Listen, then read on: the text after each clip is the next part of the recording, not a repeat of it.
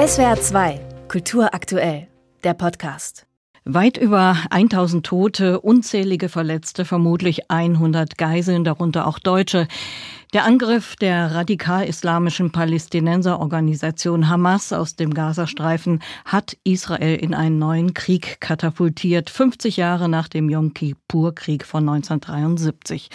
Das israelische Militär reagiert. 100.000 Reservisten wurden im Süden Israels zusammengezogen. Und das Ganze hat natürlich auch Folgen weltweit. Denn in einer globalisierten Welt leben Menschen aus allen Religions- und kulturellen Gemeinschaften zusammen, oft Haus an Haus. Kinder aus palästinensischen Familien gehen in dieselben Klassen wie Kinder mit jüdischem Hintergrund. Wie damit umgehen? Was bedeutet dieser neue Krieg in der Ost für das Zusammenleben der verschiedenen Religionsgemeinschaften hierzulande? Am Telefon Michael Blume, Antisemitismusbeauftragter in Baden-Württemberg. Baden-Württemberg. Zunächst die Frage, Herr Blume, wie erleben Sie die gegenwärtige Situation in Israel und im Gazastreifen gerade? Welche Nachrichten kommen bei Ihnen an? Ja, ich habe erst heute Morgen mit einem Deutsch-Israeli telefoniert, dessen Familie direkt betroffen war.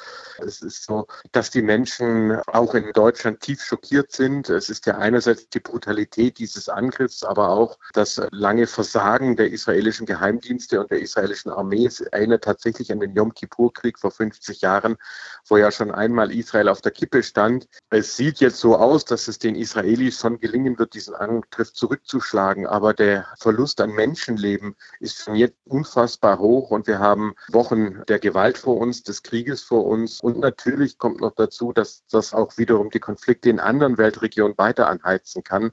Also die Welt taumelt auf einen Abgrund zu.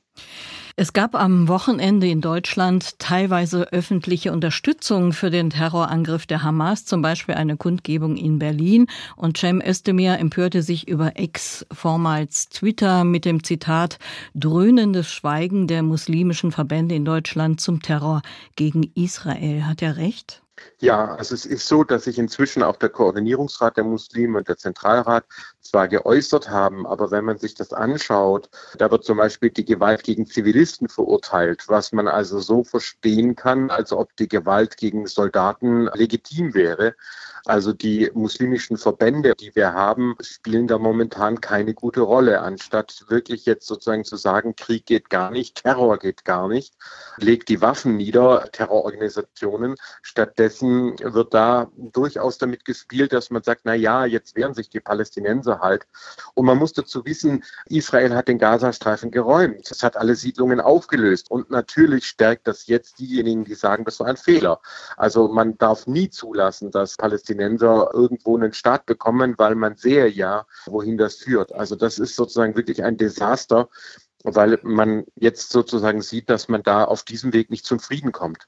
Fällt den muslimischen Verbänden die Distanzierung vom Terror der Hamas schwer oder anders gefragt, wie stark ist diese muslimische Variante des Antisemitismus hierzulande? Ja, also ich bin ja selbst mit einer Muslimin verheiratet habe auch ein Buch geschrieben, Islam in der Krise, das auch unter Muslimen sehr viel Zustimmung gefunden hat. Also ich bin jetzt wirklich der allerletzte, dem man irgendwie Islamfeindlichkeit vorwerfen könnte. Aber da hat äh, Cem Özdemir schon recht und auch Manuel Hagel und andere, die eben sagen, es geht einfach nicht, dass man in Deutschland lebt und weiter Antisemitismus propagiert. Nicht alle Musliminnen und Muslime sind selbstverständlich antisemitisch, aber doch sehr, sehr viele.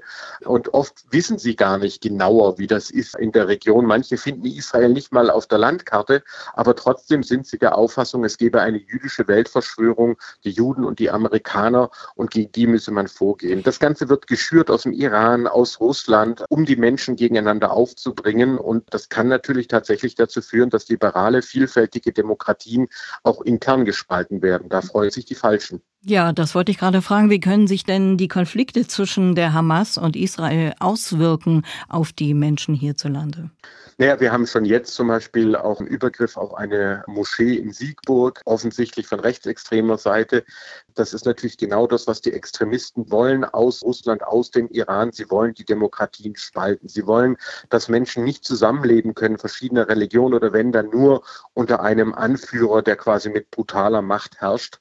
Deswegen wird ja auch mein Amt und ich jetzt schon seitdem es uns gibt, 2018, immer wieder angegriffen, auch meine Familie, auch meine Frau, weil wir eben doch leider Radikale haben, die nicht wollen, dass Menschen in Frieden zusammenleben können. Und die sehen jetzt die Chance, die Menschen gegeneinander zu hetzen. Deswegen eine gute Gelegenheit, jetzt einfach alle Menschen aufzurufen, wenn ihr die Möglichkeit habt, geht aufeinander zu, redet miteinander, weint miteinander, lasst auch mal Gefühle zu.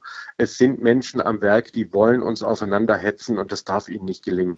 Welche Rolle haben denn die Schulen hierzulande bei der Deeskalation? Also wie könnten Lehrkräfte das Thema Krieg in Israel und an den Antisemitismus thematisieren? Ich bin ja selbst sehr viel an Schulen und ich werde auch morgen in einer Schule sein in Stuttgart. Und ich freue mich auf die Gespräche mit den Lehrerinnen, Lehrern, mit den Schülerinnen und Schülern. Es ist schon so, dass es oft an Fortbildung fehlt, dass Lehrerinnen sagen, wie soll ich so einen komplexen Konflikt darstellen, wenn ich nicht mal Schulbücher oder Lehrmaterial dazu habe. Und natürlich sind die Schulen nach der Covid-Zeit auch immer noch in einem ganz schwierigen Zustand. Also einfach mal Danke an alle, die sich dort engagieren. Wir können nicht die Schulen alleine dafür verantwortlich machen, den Antisemitismus zu bekämpfen, aber sie sind ganz wichtige Partner und viele machen das auch. Sie engagieren sich stark im christlich-jüdischen Dialog. Wie könnte man denn den islamisch-jüdischen Dialog in der Zivilgesellschaft stärken? Naja, ich komme eigentlich aus dem christlich-muslimischen Dialog und wir haben damals als äh, ganz junge Leute gesagt, wir wollen aber auch die jüdischen Menschen einbeziehen und sind auf die jüdische Gemeinde zugegangen und haben es zum Trialog geöffnet. Und das ist eigentlich auch, was ich allen Menschen, ob sie nun selbst religiös sind oder nicht, zurufen möchte. Wir haben nur zwei Möglichkeiten. Entweder wir lernen in Vielfalt friedlich miteinander zu leben oder es zerreißt unsere demokratischen Gesellschaften und wir verfallen in Stamme zurück, die sich gegenseitig bekriegen liegen. Und diese Grundwahl, die hat jeder Mensch zu treffen. Komme ich damit klar, dass Menschen anders oder gar nicht glauben oder gehe ich auf andere los, nur weil sie anders glauben? Diese Grundfrage stellt sich uns allen. Und wenn man die positiv beantwortet, ich will zusammenleben, dann ist das Interesse für den anderen, dann ist der Dialog die richtige Antwort. Michael Blume, Antisemitismusbeauftragter der baden-württembergischen Landesregierung, zu den Folgen des neuen Kriegs in Israel, den der Angriff der Hamas ausgelöst hat. Vielen Dank, Herr Blume. Ich danke Ihnen. SWR 2 Kultur aktuell. Überall, wo es Podcasts gibt.